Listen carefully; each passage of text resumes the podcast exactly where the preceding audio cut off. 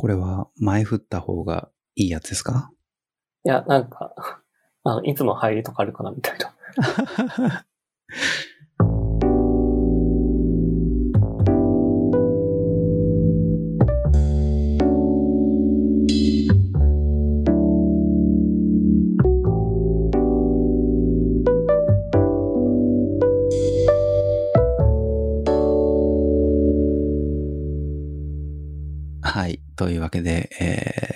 久々の離れよりですね。これは第何回かもはや私自身わからなくなっているんですが、えー0.5回回というのを時々僕と吉武さんの二人ゲストなしでやってきてるんですけども、久々にやってみようということで、急遽、今日やりませんかみたいな感じでしたっけ？そうですね。まあ今週のどこかでっていう話で、うんまあじゃあ今日でっていうね。うんそんな勢いで撮ることになった収録会です。今日のテーマは、あれですよね。吉武さん。そうですね。あれですね。はい。あの、僕と吉武さんが共通言語にしていこうぜと言っている、えー、少女歌劇レビュースターライト。間違ってない？間違ってない。間違ってない。はい。の、えー、劇場版。前回も、あの、劇場でやる作品があったんですけど、し完全新作の劇場版が公開されていて、それを見たので、えー、感じたことを語り合おうぜという回でございます。あの、完全ネタバレトークなので、ですね、もしはこれ聞いてる方で、まあまだ見てないとか、うん。あーまあそういう方は、まあ一回ちょっと戻っていただいて、停止していただいて、うん。で、まあもう見たよとか、まあネタバレは気にしないっていう方は、まあこのままうん聞いてもらえればと思います。そうですうん。まあでも今回なんかメディアとか、あとネタバレ解禁ハッシュタグはいはいはい中で。もなんか触れてる人いたんですけど、結構映像表現というか、演出の圧みたいなところで見せてるところも大きかったので、なんだろうな。話の筋ももちろん大事だけど、見に行くことに意味があるというか、あまりネタバレも何もっていう部分もあるかなっていう気もしましたね。うんうん。うん。吉武さんはどうでしたか？あ、全く今同じことを聞こうと思った。いや、そもそもね、あの、僕は吉武さんからおすすめをいただいて、入信した身なので、そうですね。うん。いや、結構見終わって思ったのは、あ、すごくわかりやすいなと思ったんですよね。結構見終わった後とか、あとはその2回目見た後だと、あシンプルな話なんだなっていうのが見えてきて、でも実はそれはあの監督の古川さんのインタビューでも実は結構そういうことを話されてて、うん。うん、シンプルで、あ、わかりやすいお話、いい話だったなっていううん。のは割と最初の感想でしたね。確かに。うん。うん。関口さんはどうでした？そうですね。僕も、うん、近しい印象は受けていて、あの、テレビ版をずっと見てたので、こう、やっぱね、いろんなコンテキストっていうか、このキャラクターはどうなるんだろうとか、どういう描かれ方するのかなとか、もちろんそういうのあったんですけど、やっぱトータルで、あれ120分くらいかな？にそうですね、2時間ですね。うん、み、見て、ただただ、そう、インタビューにも書かれてたんですけれど、感激、あの、うんうん。演劇を見る方の感激はいはいをしに行ったのかな、自分はっていうような、うんうんうん。体感して帰ってきたっていうようなはいはいはい。印象がすごい強くて、確かに確かに。いうん。やすごいこう、まあそれこそね、あの、スターライター舞台が、あのう、んまあテーマというか、うん。あの、ね、そういうのが、なんだろう。まあまさに舞台が舞台の作品なわけですけど、うん。今回は特にすごく舞台、舞台だったなっていうのを感じて、そうだね。そうそうそう。まあまさにもう、もうネタバレ話や、話しちゃいますけど、うん、こう、後半でね、うん。あのーうんこっちを見るじゃないですか。うん。まあ、いわゆるその第4の壁破るみたいなうん。話に近いやつだと思うんですけど、うん。なんか、ああいう話とか、あとは、まあそもそもなんかその、レビューの構成わけのわからなさみたいな、ああいうものにその思いを乗せて、うん。あの、勢いくつばしみたいな話って、あの、実は舞台では全然珍しくない話なんですよね。舞台上からなんかその観客に対してそのインタラクトしたりとか、うん。あるいはまあなんかそれこそ、多分わかりやすいのだと、劇団新幹線っていう、うん。うんあの、すごく有名なはい。ね、劇団があって、うんなんか、ああいうのがその、なんだろうな、こう、本当にまあ勢いで、こう進んでいくみたいな。まあ、他にもね、いろんな舞台、たくさんありますけれども、それこそ、なんだろう、カラージューロとか、ああいうのとかもそうだったのかな、もうちょっと僕は見た記憶そんな覚えてないんですけど。なんか、ああいう、なんだろう、一見不条理、不条理、不条理じゃないな。不条理というか、こう、なんだろうな。うん、わかりやすさを置いて、いって前に進むみたいなのって、やっぱ舞台ではそんな珍しいことではないと僕は思っていて。うん。で、なんかそういうのを、なんかいろいろトータルで考えると、まああれはなんか劇場で見てはいたんだけど、その劇場ってのは映画の劇場じゃなくて舞台の劇場だったんだなっていううん。のは、あの、すごく感じましたね。うん。うん。そうそうそう。たださっきのその分かりやすかったっていうのは、なんかそういう意味をって、舞台として見るとすごくこうすんなり入ってくるんですよね。あの、レビューのあの感じとか、うん。こっちを見るっていう、うんいわゆるその映画ではあまりなさそうな手法うん。というか見せ方であっても、なんかそう舞台として見てる分には、なんか割とそれが自然というか、うん。そうそうそう。もちろんね、フィルムっていうのと生ってっていうのは違いは全然あるんですけど、うん。うん。だからそういうのも含めて、あ、すごくなんかこうシンプルだったなっていうのは、あの、強く感じましたね。うーん。なんか、本当そうだね。な、なんだろうな。僕、吉武さんほどその演劇に対して距離が近いわけではないんだけれど、まあ多少の経験うん。からこう照らし合わせても、明らかにこう、意識をしてるってより、そっち側も含めてる前提で物が作られてるっていうか、あの作品自体が。だから、なんていうのかな。こう、素人目な言葉で言うと、こう、口頭無形な演出、演出とか、うん、うん。コンテキストが繋がらない物体がなんか出てくるとか、うん。なんか、それでなんかこう、まか不思議なとか、なんかとんでもないことを見せ、ものを見せられたみたいな感想をおっしゃってる方もいて、まあ確かに、だなって確かにそうなんですけど、うん、うん。とも思いつつ、そう、吉崎さんが言うように、その、舞台、あれ、舞台って言えばいいのかな？演劇？うん。的な文脈で言うと、その演出のなん、なんだろう、独立性っていうか、うん。演出、舞台装置みたいな言葉が、こう、鍵括弧付きで使われるみたいな。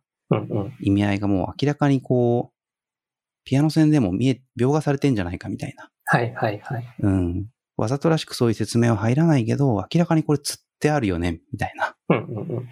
のが入ってくるのが、こう、心象描写みたいなものと一体になっていて、うん、うん、うん。ああ、歌劇、あの、歌の劇、うん歌劇だなとか、うん、うん、うん。舞台だなっていうのを、すごい僕も感じてました。うん。だから、あれが面白いのは、その、うん。なんか舞台演劇っていう、その舞台上で、その演じる。うん。まさに今回の劇場版もなんかその舞台の上で演じろっていう話がありましたけれども、うんなんだろうな、それでありつつもやっぱ話しているのは自分たちの話なんですよね。うん。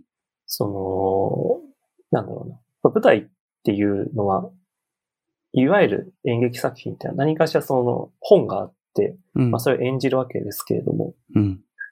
スターライトはまあ、まあもちろんそうではないっていうのは、あの、なんていうか難しい言い方が、まあ、ちょっとメタっぽい感じというか、うん演劇なんだけど喋っているののとか、語っているのはやっぱ自分の言葉なんですよね。うん。だったりとか、やっぱ自分たちのことを話しているうん。っていうのが、うん。うん。なんだろう、こう、まあ見てて面白いなというか、なんかだ、そううん。うんだからこそなんかそのね、今回の劇場版で言うと、その、すごくこう凄んできてあいるようなシーンでも、まあ実は演じていたって言うけれども、うん。まあ実はそれはどこまでが本当なのみたいなのがその成立するっていうのはなんか、ああいう特殊な、その舞台なんだけど、うん自分たちのことでもあるみたいなうん。話っていう。確かにな。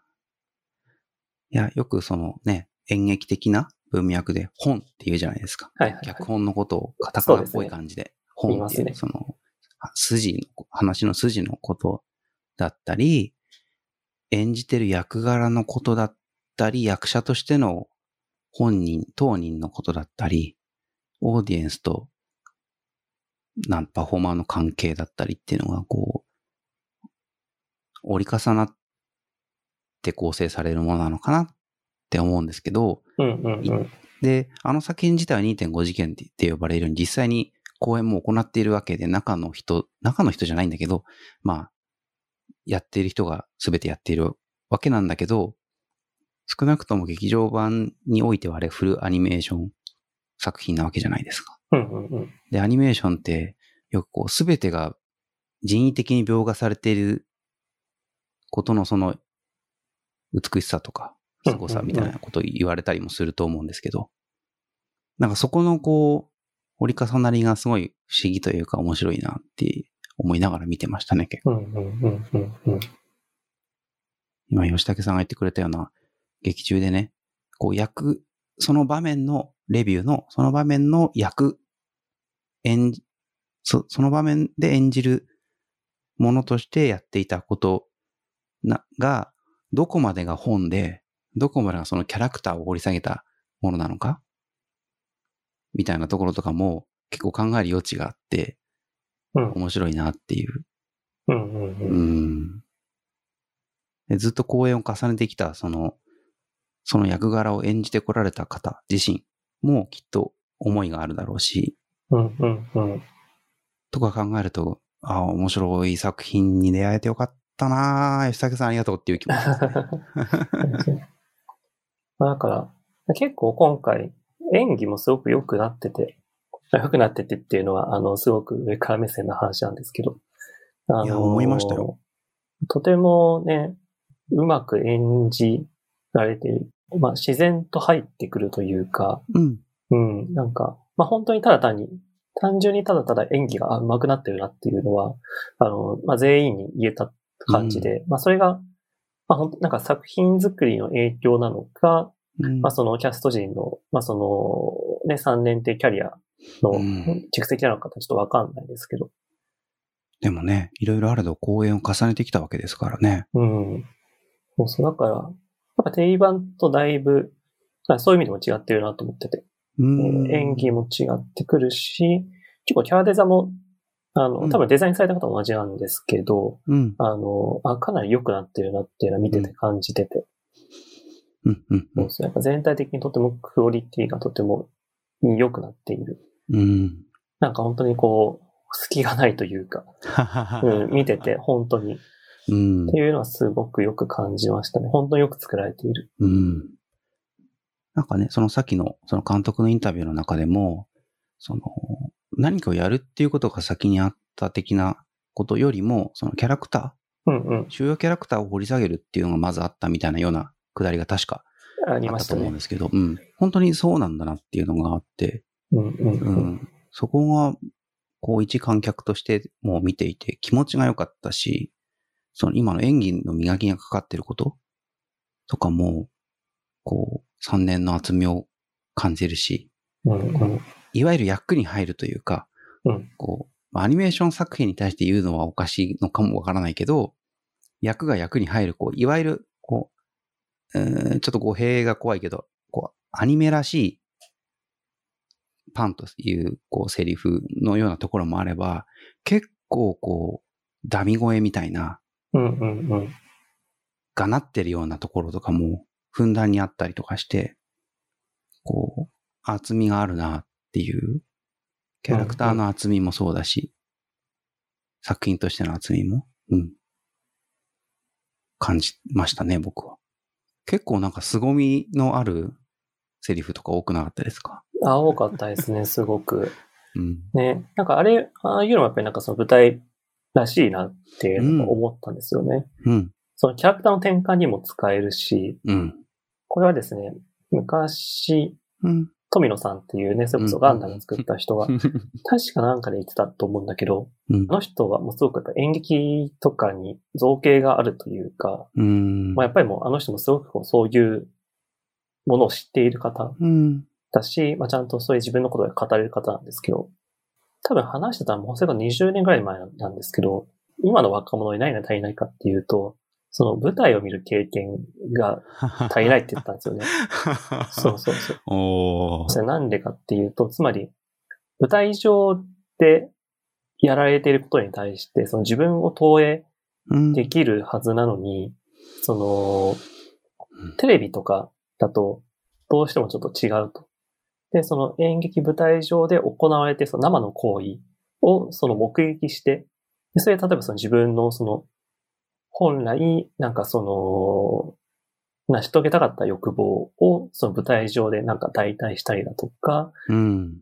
まあ、あるいは多分、本人は言ってないんだけど、その舞台上に立って演じることによってそれを、こう、消化するみたいなうん。話っていうのはあると思っていて、うん。そういう意味ではなんかその舞台上でその演じる、その演じることにかこつけて、うん。その本音を言うっていうのは、うん、あれはとても、すごく見てて気持ちのいい構成だったなっていうふうに、いやーうん、うん。思うし、うん。そうそう。やっぱ僕もね、高校時代なんかそういううんまあ、ちょっと演劇っぽいことやってたんで、やっぱりその舞台に立って喋ることってとても気持ちいいんですよね。うんやっ。ぱ普段言えない言葉が言えるっていうのがああるし、普段できない関係がそこで生まれるっていううん。のがあるから、そうそうそう。だから今回の特に劇場版なんかはかなりお互いのね、その心情を吐露するというか、ああ、なるほどね。うん。だからあれが多分なんかその日常生活の中でやっぱ言えないことだと思うんですよ。ああ、そうか。そうそうそど。うんうん。だけどそれ舞台の上であれば言えるっていううん。そうそう。だし、その、日常であんなことを言ったら、もう下手すればちょっと一歩間違えたら喧嘩じゃないですか。うん。だし、なんかちょっとこう、ええー、みたいな感じに、なんだそのリアリティのラインがあるっていう、そのラインのこっち側の話になっちゃうんだけど、ああ、リアリティのライン。うんそう、やっぱその舞台の方だとその向こう側の方の話にできるんで、そうそうそう。ああ。なんかね、許、許せるんですよね。うんうん。そうそう。舞台上であればそういうことも言えちゃうし、これ乗っていてもね。そうそうそう。あの、殺すこともできちゃうし、うん殺されてもいいし、みたいな。っていう話がある。逆に言うと、その、舞台に立っている以上は、その演じていないと、そっち側のラインに多分いけないっていうことでもあるとあると思うんですよね。うん。そうそうそう。だからやっぱり劇中でも、その、演じてよっていう話があったように、うん。その、両、お互い演じてないと、それが、なんだろうん、その、こっち側の言葉になっちゃうみたいなうん。のは、なんかある気がするんですよね。うん。そうそうそう。っていうのを僕はちょっと見ながら、ああ、なんか富野さんそんなこと言ってたなっていうのをちょっと思い出しました。ああ、また一つ深みが。あ 深みってあの、見方の、ものの見方の深みですね。ああ、なるほどな。うん、確かにその一幕一幕がそのレビューっていう、その、なんていうんですか、幕？うん。うん。で、あると同時に、その、演者にとってはそういう場所でもああるってことなんですよね。そうですね。だからそれがやっぱさっきのそのメメタじゃないけど、なんて言ったらいいのかな。メタというか多層というか、うん。あれがなんだろうな。えーっと、舞台の話じゃなくて、普通の話うん。だと、多分、ああはならないんですよ。うん。じゃあ、変身ものです。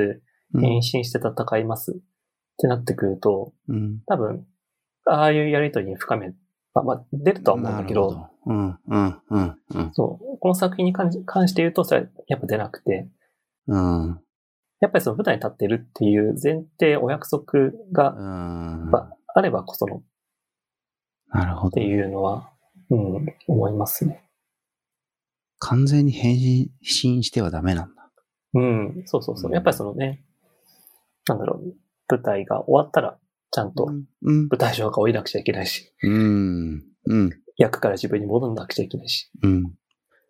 いやーなんか、その、この、今回の劇場版に限らないんですけど、この作品の好きなところの一つに、その、やっぱ表現者だったり、それに近いところにいる人って、エエゴと自分との距離感というか、向き合い方って、やっぱ悩んだりすることってあると思うんですけど、こうまあそうでなくてもね、どんな仕事でもそうかもしれないけど、あの、ただエゴはあっていいし、必要な時はそれを別に表出したり、ぶつけ合ったりしてもちゃんとそういうコンテキストが成り立っている場所、うんうんうん。あの、この作品では舞台。うんであれば、別にそれは構わないし、うんうんうん。それをぶつけ合うこと自体が脳なわけじゃなくて、で、それと同時に、それはそれ、これはこれで、友達であることは変わらないとか、うんうんうん。日常は変わ、ちゃん、いい意味でちゃんと変わらないとか、うんうん。それ、うん。だから押し殺、すべてを01で押し殺すとかっていう必要もないし、うんうん。エゴっていうものがあってはいけないとかでもないし、うんうんうん。強い感情も別にあってもいい。みたいなところが、なんかすごくいいなって思ったりうん。しますね。そうか、あれは、あの、極めて健全に青春をやれてるんですよ。本当に。本当にそう思う。うん。そうそうそう。本当になんかその、ね、すごくわかりやすい青春ものなんですよね。うん。まあ今回もその監督のインタビューで、ヤンキー漫画だみたいな 例えがありましたけど、いうん。やまさになんかそういう話に結構近くて、うん。いや、本当思いましたよ。うんうん。その、さっきのちょっと最初の分かりやすいって話につながっちゃいますけど、うん。僕個人的には定番よりももう数段分かりやすくなってるなと思っていて、うん。それなんでかっていうと、今回の劇場版に関して言うと、もう最初にそのテーマが提示されてるんですよね。うん。卒業しますよっていううん。のが、もうかなり明確にちゃんと、その、最初のシーンがあって、そこから転換するとその進路の話に変わってくるんうん。じゃないですか。うん。でもまあ、キャラクターは3年生になってるし、高校3年生になってるしっていうところで、あ、これは卒業の物語なんだなっていううん。のが分かってくる。で、まあ卒業といえば、やっぱ青春でしょっていう。で、その青春のね、その、言えてなかったわだかまりを解消して、次に行くっていう、うんいやーとても分かりやすい、極めて青春をしている話だなっていう。それをただただ、あの文脈、あの作品のぶ文脈じゃないな。方法論というか、うん。価値観というか世界観でやりきっているんだなっうんうんていうことですそうよね。そうそうそう。僕あの、2回目見に行った時って、うんあえて結構目をつぶりながら聞いてたんですよ。ああ、いい見方する。そうそうそう。うん。で、なんかやっぱ聞いてと思ったのは、あ、これ、絵がない状態で聞いてたら、うん。なんか、普通、普通って言ったらあれだな。青春ものの、その作品、うん。となんだろう、違和感がないというか、なんだろう、すんなりそれでも言えるなっていう感じの運びだなと思ったんですよね。確かに。うん。そうかもしれない。卒業がありますと。で、お互い次の人生のステップに進むんだけど、こう、まあ、囚われてる人、過去に囚われてる人もいるし、自分見つけられてない人もいるし、あの、まあ、自分の、その、言いたいことがまだ言えてないとか、なんかそういうお互い伝えきれてないものがあるっていう中で、まあ、その、それを解消していくっていうのは、なんだろう、いわゆる青春もののプロットとそう変わりないなと思って、うん。で、ただそうなんだけど、そうであるがゆえに、そのな、そこにあの絵が入ってくると、なんでこんなにすごくなるんだっていう。そここそ良さの一つですよね。うんそうそうそう。それもすごく不思議だなというか、やっぱその魅力の一つだなっていうのは、なんか2回目は特に感じた部分ですね。うん。いやーなん、あと、あれですよね、こう、まあ自分は映画も演劇もそこまで造形が深いわけじゃないんだけど、こう、序盤で、本当の序盤でこう、映画的にこう、カット割りというか、カットの入れ方で、そういうコンテキストが結構明示的に示されつつ、あの、こう、これアニメ的って言っていいのかな？わからないけど、こう、いかにもこう、文脈ありげな形で、例えば携帯の画面を使って見せるとか、うんうん。うん、こう、これはそういうコンテキストなんだよ。っていうのをいろんな軸できちんと提示してたりとか、序盤で。うんうん。うん。大きい話の作りっていうのは、ぶれてない、うんうんうん。うん、から、表現が結構、ああいう形でも安定感があるのかなっていう。うんうんううんん、シンプル。軸がシンプル。うんうん。そうですね。そうなってくると、その、やっぱ次がどうなってくるかってすごく楽しみなんですよね。うん。個人的には。まあ7月に舞台の3回目がやりますけれども、うん。あれもまだ、その、まあどういうストーリーになるかっていうのはもちろん、あの、多分まだ出てないし、うん。まあ今回の劇場版に関しても、一応古川監督が、あの、インタビューの3回目の最後の方で、まあ、ひょっとしたらまあ続くかもね、みたいな。まあ自分はちょっとわかんないけど、みたいなことも言ってて。ね、でもそこもなんだろう、ら、らしいというか、その本が終わっても別の本もあり得るし、うんうん。キャラクターたちをこれだけ掘り下げているから、こう、な、なんて言うんでしょうね。どう、どう、どうとでもなり得るというか、うんうんうん。実際に、そう、統合されたそういう人、一つの存在があるわけではないのかもしれないけど、創作物物かもしれないけど、秘蔵物かもしれないけど、もうそういう9人のキャラ、9人うんのキャラクターがいるから、その後だって、まあ描こうとももう描けちゃえる状態にもうなっちゃってるし、うんうんうん。うん。ほんとなんか2.5次元って不思議、不思議ってシンプル、なんかバカみたいな感想ですけど、不思議だなって思いました。ううんん。そうで、僕は多分これ続編がなかった場合って、うん。多分今度劇場版に関して言うと、うん。あの、ガンダムで言うとこの単 A になるなと思っていて、笑っちゃった。うんうん。これ多分ね、まだ僕しかね、思ってないことなんじゃないかなっていう思んっ。ていて、ちなみに関口さんは単 A ガンダムはご存知ですか？あの、知っている程度なので、はいはいはい。です。あの、ちょっと詳しく話をすると、うん。ガンダムってすごくこう、たくさん作品が生まれてきたじゃないですか。もうそれこそ、まあ、十何作品、何十作品であって、で、あれってあの、一個、その、まあ、生死というか、ユニバーサルセンチュリーと呼ばれている、うん。あの、ファーストガンダムが続く西暦うん。のお話がまず一本あるんですよね。うん。で、基本的にはずっとそれ展開してたんですけど、うん。あの、平成になってからガンダムウィングとか、うん。あの、G ガンダムとかっていう別の世界の、あの、作品が生まれたんですよね。うん。で、まあ、それはそれでよかっ、よくて、で、それで単位が何やったかっていうと、あの、全部を包括したんですよね。それまでずっと続いていたユニバーサルセンチュリーもあるし、それ以外のアナザーと呼ばれているうん。他のガンダムもガンダムですよと。それは全部、あの、単 A が、あの、受け止めますよみたいなうん。感じで、で、あれ何かっていうと、今後どんなガンダム作品が、あの、作られても、結局ラストは単 A のあれにつながるんですよっていうのに、その、収束していくんですよ。で、単 A ガンダムのラストっていうのが、あの作品のヒロインと言っても差し支えない人に対して、えーまあその主人公が二人で最最後下すんですよ。一緒に二人で。で、あの、山の方の誰も人が来ないような小屋で、あの、二人で生活をして、で、あの、最終話のタイトルが黄金の秋っていうタイトルで、季節が巡って、その麦が生えて金色に輝いているっていう。で、まあそういう季節の中で最後その主人公がそのヒロインっぽい人、ヒロインじゃないんだけど、まあその女性に向かってあの最後、あのまた明日って言ってドアを閉めて、あの終わるっていうのが、まあそのターン A っていう作品のラストで、そういう、なんだろう、ほがらかというか、うん。あれにもう今後どんな作品を作っても最後それにこう収まるっていうのを、その、富野義行は作ってしまったわけで。うん。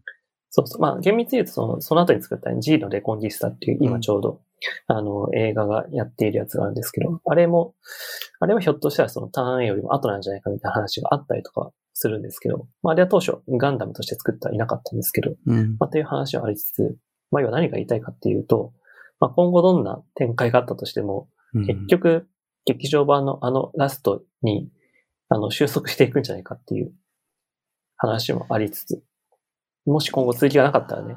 うんうんうんうん。でさ、なんでかっていうと、あのー多分関口さんは、ちょっと気づいてたかどうかわかんないんですけど、うん今回の劇場版で、スターライトって、あのーアニメの他に舞台と、あとゲームがあるんですよね。うん。で、今回その、舞台に出てきた、その他の高校の名前とか。あとそのゲームに出てきた高校の名前っていうのが出てきてるんですよね。うんうんうんで、まああれは多分、まあ劇場版の中に入れたみたいな話もあると思うんですけど、うん。なんとなくなんかあれは僕的にはなんかそういう全部をなんかまとめるみたいなメッセージと勝手に受け取ってて。なるほど。なんでかっていうと、その、未だになんか舞台とゲームとアニメで、あの、時間軸がよくわかんないんですよ。うんうんうんうんうん。そう。これはなんか続きものなのか、パラレルなのかっていうのはよくわかんなくて、未だに。うん。多分公式でもちゃんとアナウンスはしてなくて、うん。多分考察してる人とかいるとは思うんですけど、うん。どういう時間軸なんだっていうのは未だにわかんなくて、うん。そう。で、まあ、仮にパラレルだと考えると、まあ、ひょっとしたらそれを全部、その世界線を、あのーつなげていたのが今回の劇場版で、まあ、全部出たからなんじゃないかみたいなうん。ことを僕は勝手に思っていて、あ、これはターン A だな、みたいな。なるほど。そう、っていうのを勝手に思ってる。まあでも監督のインタビューで、まあ、まだまだ続きますよみたいなことは言ってはいるんで、まあ全然、あの、見方としては、あの、全然イレギュラーな感じかなとは思うんですけどね。うんうんそうそまたなんかこう、役者に触発されるじゃないですけど、古川監督がやりたいだけみたいな可能性もありますしね。う。そうですね。なんか今回の劇場版もそもそもなんか、うんそんなになんかやるつもりというか、やる予定はなかったみたいな話もうん。ね、書いてましたし。うん。あ、当初ね。うんう。ん。まだ本当にどうなるかっていうのはちょっとわかんないですけうど。ん。確かにな。うんただね、やっぱなんか、そう、これもそうだと思ったのが、あの結構皮肉だなというか、うん。今回の劇場版だと、列車は次に行くけど、うん。みたいな、まあ舞台はとか自分たちはみたいな話を、それを作品でやるみたいなのは結構びっくりして。どういうことかっていうと、うん。まあこれも全然あの制作側の意図とは違うと思うんですけど、見ている側にも多分卒業を促しているだろうし、はいはいはいはいはい。し、多分ひょっとしたらそれはスタッフとかキャストに対しても同じことは言えるんじゃないかとは思っていて、まあ。うん。次に行くっていうのが結構、なんだろうな、こう自分たちにも跳ね返っているうん。ような気がしていて、そうそう。なんかそれは、なんかみんなどういうふうに思ってるんだろうなっていうのは、ちょっと気になっているところですうね。んまあでも僕もそれは思いましたね。なんか、あのーどっちかっていうとその、関わっている方たちうん。の思いなのか、監督の思いなのかわからないですけど、そっちよりかなって受け取ってはいたんですけど、まあね、新エヴァンゲリオンしかり、なんかこう、卒業を促すやつ多いなみたいな。確かあに。ただ読み取ってる側のね、あの、話なんですけど、うん、それは僕も思いました、すごく。うん。ね、だから IP ものであれを言えるってなかなかすごいなと思って。本当本当うん。まあ全然ね、まあむしろ、あのーなんかそういう意図じゃないかもしれませんけどね。うん。うん。なんかあ、あれ言えるのはすげえなと思うし、まあ実際、確かに、うん。ね、実際卒業もしたし。実際卒業したし。うん 実際卒業した。普通卒業させないですからね。うん永遠のね、再演の中でね。そうそうそう。うん。だから、あ結構思い切ったことをやるなと思って。なんかこう、最後の最後のね、数秒はい。のシーンあるじゃないですか。はいはいはい。あそこもこう、象徴的なシーンだと思うんですけど、うんうん。あれもこう、最初に、よりのカットから入るところの描き方も、なんかたまたまかもしれないけど、なんかちょっと、若干描き方違うなというか、写実性があるような、うーん。ちょっとノイズ味の多い描き方をしているなとか、そのサイズ感、あの、プロポーションの描き方とかね、うんうん。とか、着ているものに記されているものとかも、こう、作品の中で作品が反逸脱しているような、うんここが入ってたりとかね、はいはいはいはいはい。うん感じとかもあって、なるほどなるほど。うん。で本来ならこう、主役であるがゆえに、用なしになってしまうかもしれないみたいな、終わったら。っうんうん。ていう人がこう、すごくプレーンに次を模索していくっていうのがうん、ただ描かれるっていうのがすごくこう、すがすがしい。うんうんう。うんん。うん。そのあたりもすごく良かったですね。なんかこう想像しちゃうっていうか。はいはいはい。うん。ね、あれはいいラストでしたよね。うん。なんか本の続きじゃなくて、うん。キャラクターの続きを、こう、つい連想してしまうって、なんか、すごくいい作品だな。うんうんうん。確かに。うん。本当にいるみたいって、なんか本当、アホみたいな感想なんだけど、うん。そう、そう思ってしまう。うんうんうん。ね、だから本当に今回のその7月の舞台で何が描かれるのかによって、うん。結構なんかそのね、この作品の今後が見えてくるというか、確かに。アニメと舞台でどれぐらい連携してるかはちょっとわかんないですけど。うん。音楽も良かったな音楽良かったですね。うん。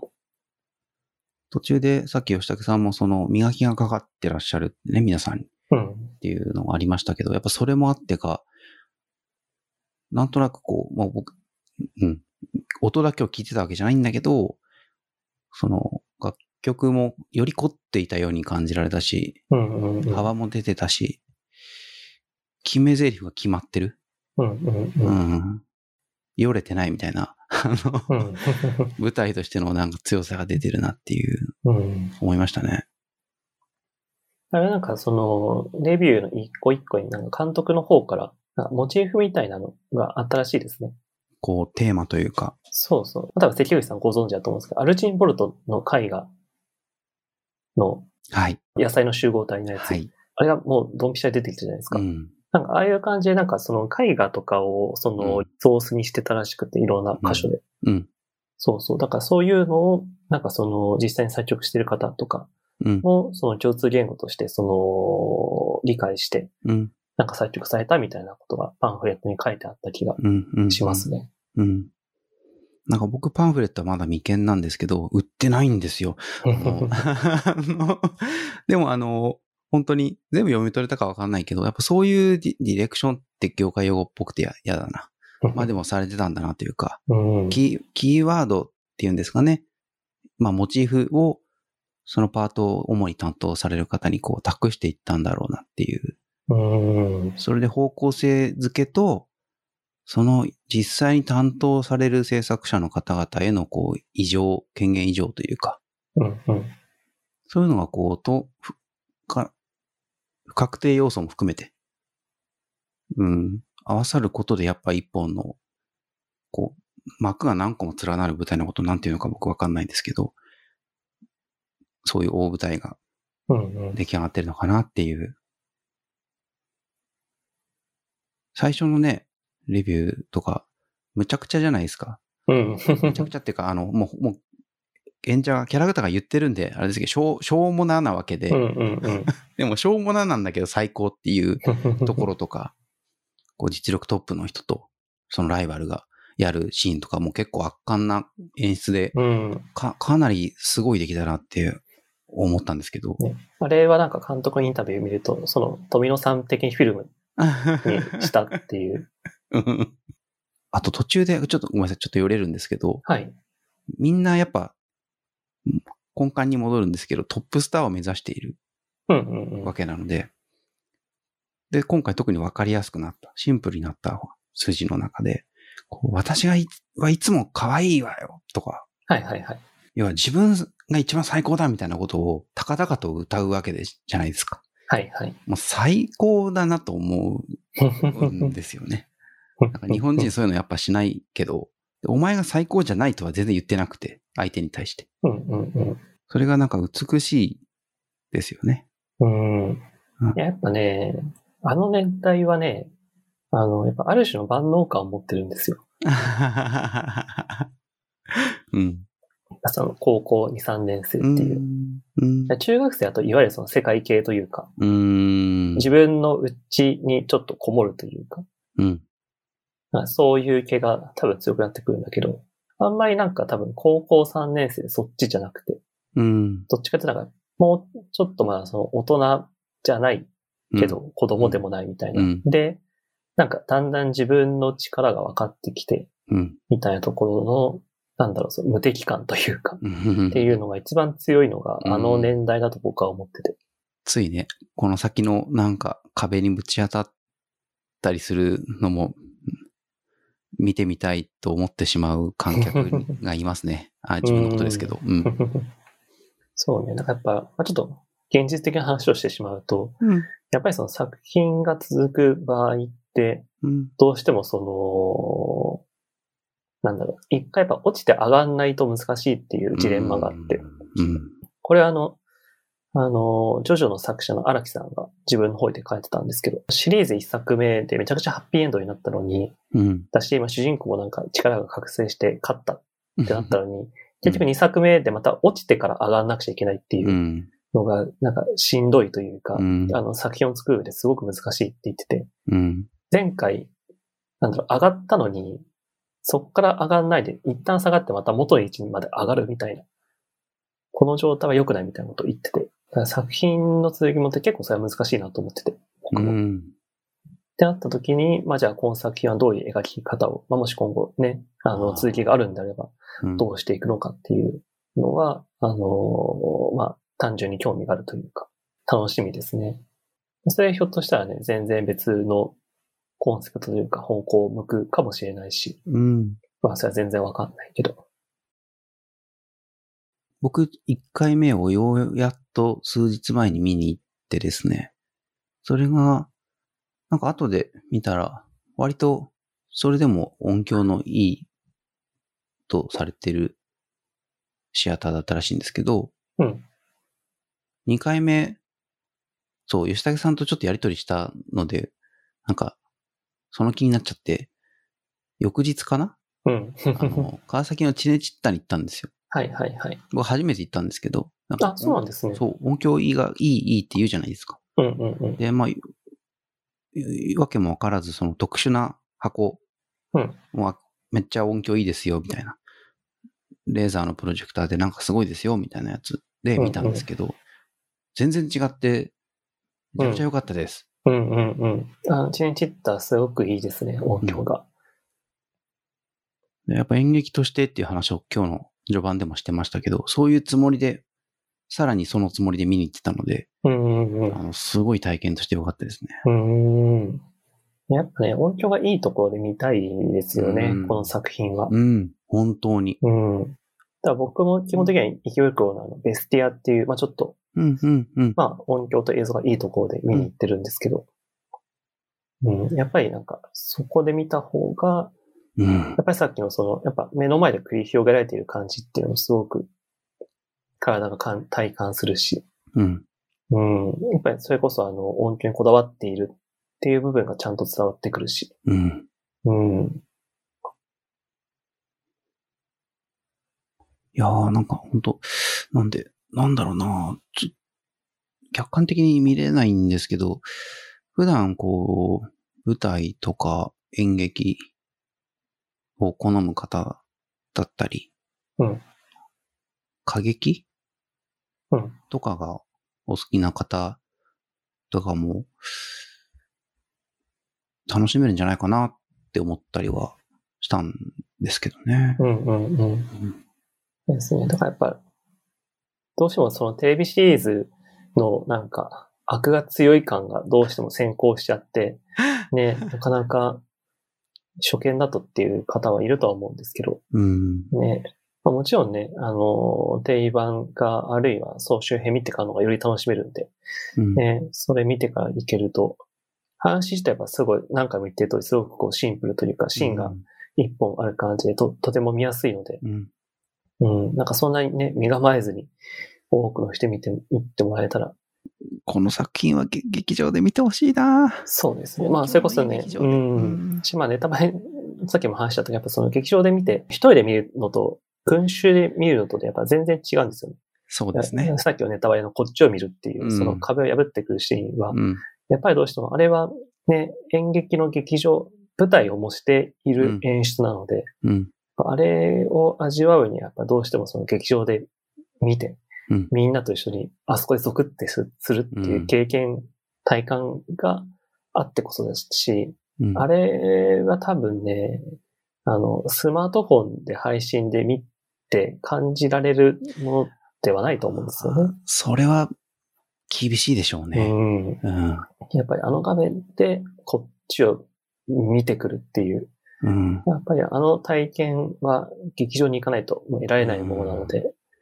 いやー正直そうっすね。27インチ、32インチのディスプレイでもどうかって思いましたもん。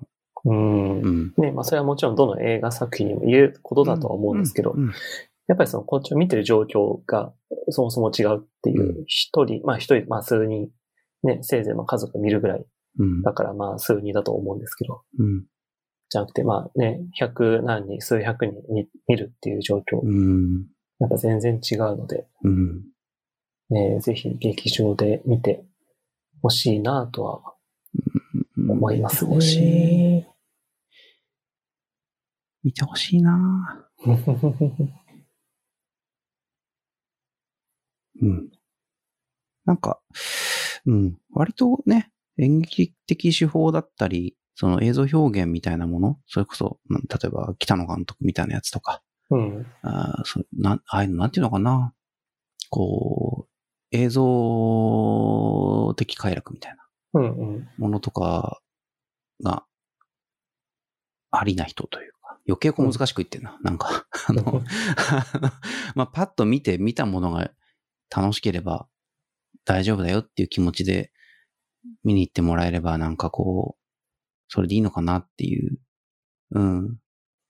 知人とかであれば、あの、キャラクターの関係性ぐらいは、あの、入れ知恵しますんで。なくても楽しいけど。うん。うんうんうん。うん。いや、でも本当にね、そう。あの、最初に吉武さんがなん、なんて言ってくれたかもう覚えてないんですけど、これ多分好きだと思いますよ、みたいに言ってくれて、そう、食わず嫌い本当良くないなって思うんですけど、そう、あまり普段こう接しない、あの、キャラデザというか、絵柄だったので、そんなにこう射程に入れてなかったんですけど、うんうん。うん、本当に出会えてよかったなと思ってますし、うん。あとなんか前回、1年以上前にもう、天5回でスターライトをはいはいはい。くれた気がするんで、その時も言ったような気がするんですけど、うん。個人的にはこう、多感な時期の方うん。中高生とか、うんうんうん。特に女性うん。にも見てほしいな。っていう思ったりはします。うんまあ僕男性なんで気持ちなんかわかんないですけど。うん。関口さん見たときって、うん。劇場の来場者の層ってどんな感じでした？えっと、2回見たんですけど、うん。1回目はね、僕ね、ほうけててあんまり見てなかった。うーん、で気持ち男性多かったかな。で、2回目は、半々か、もしかしたら女性多,、多いかなぐらいでしたね。うんうんうん。あ、なんか僕のところもそうで、うん。いや、しかも結構若い世代が多かったんですよね。そうかも。うん。多分高校生ぐらい、まあそれこそ制服で見見に来てるうん。うん。人とかもいたし、うん。あ、まあ多分若い、それこそ多分まあ大学生ぐらいなのかなみたいな。うん。で、ないしは僕見に行ったのは平日の夕方だったんで、そうそうそうなおさらね。そうそう、やっぱ男女比も多分半々ぐらいだし、うんやっぱ若い世代も多かったりっていうのもあって、うんうんやっぱりそういう意味ではそのね、その、まあ、さっき関口さん言ってましたけど、多感な時期というか、うんやっぱりその思春期に見るうんものってすごくこう影響が残るというか、うんこの作品の、まあ、登場人物と変わらないような年代の方うん。が見れると、ね、多分一生残るような。そんな気しますね。うん。だし強、さがあるから。うん。だ僕見てて思ったのは、その、これを見た、その若い世代が、うんその10年後、20年後どうなっていくかってすごく楽しみなんですよね。うん。まあ、それこそあの、デザインワークを浜さんがやられているじゃないですか。うん。素晴らしいで。、うん。やっぱああいうのに触れることって、そうそう、まあ、ないといったらちょっと語弊があるんですけど、うん。なんかそんな機会はないと思っていて、わかります。そのい生きている中で。わかりますってないよね。あのはい。あの、はい。すいません。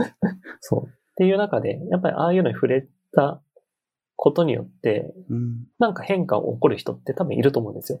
本当に何パーセントかは。うん。何パーセントか。うん。これなんだろうみたいな。これなんかわかんないけどすごいみたいな。うん。とか、そのスタッフロール見て、あ、グラフィックデザインっていうのもあるんだみたいな。いや、本当ね、そういうね。そううん。そうそう。ね、そういうのに、ね、中学生とか高校生がそういうふうに見て気づいてくれたら、10年後とか多分いろいろなんか変わってるというか、うんあの、影響を与えているんだろうなって思うと、うん。やっぱり若い世代、まあもちろんね、全然あの上の世代見て楽しいけど、うん。ね、より下の世代はなんかそういうのも含めて、なんかショッキングな出会いというか、うん。うん、何かがあるかもしれない。そうですね。うん。うん。なんか、教習近いから、からもしれないけど、でも、それでもやっぱり浜さんの功績は大きいと思いますね。すごいなと思う。うん。ないやーなんか、本当浜さん、だいぶ以前に一度ご挨拶させていただいたことはああるんですけど、うん。もともとすごくお上手な方だなっていうのは、もちろんあったんですが、特にこの作品のデザインワークに関しては、こう、素晴らしいその、デザインワークっていうか、スタイリングというか、だけじゃない、強い部分？うん、の深掘りっていうのがすごい、すごいなっていうふうに感じていて、ご本人のお持ちの佇まいがさらにこう一段上に行っているというか、で、それがこの作品のルックとか、テーマと、いい感じにこう、一見合わないように見えてすごくすマッチしてるみたいなと。ころが、あの、ウェブサイトの木戸さんもそうですけど、あの、いい仕事されてるなっていうのを、もう見てて、もう拍手っていう感じですね。うん。うん。うん。っていうね、めっちゃいいっていうのを言いたいがためにひたすら言ってるっていう感じですけど。そうですね。本来だったらね、それこそ、ね、この作品がうん、卒業しますで終わるかもしれないように、これの話も、いや、いいんだよって終わるかもしれないんだけど、うん。ね、やっぱそこはちゃんと話したかったっていう。うん。なかなかね、こう、進めづらいってことはないんですけど、いや、あの、やっぱ人はね、あの、他人の勧めたものをそんなに見ないですよ。うん。うん。やっぱこう、言っていかないとね。いやー、見てくれ。いや、ほんと極論でも、あの、前情報があまりなくても楽しめると思うんですよね。まあ、人によるかもしれないけど。そうですね。うん。そこからね、あの過去作を追って、よりコンテキストを楽しんでもいいし。うんうんうん。いやー、ちょっと、もう体力ないけど、もう一回ぐらい見たいな そんな感じでしょうかね。ですかね。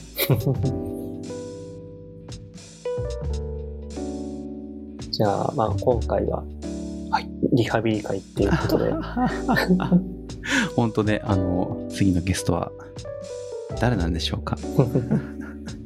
まあまあそこはおいおい、うんゆっくりとうんやっていきましょはい。う。はい。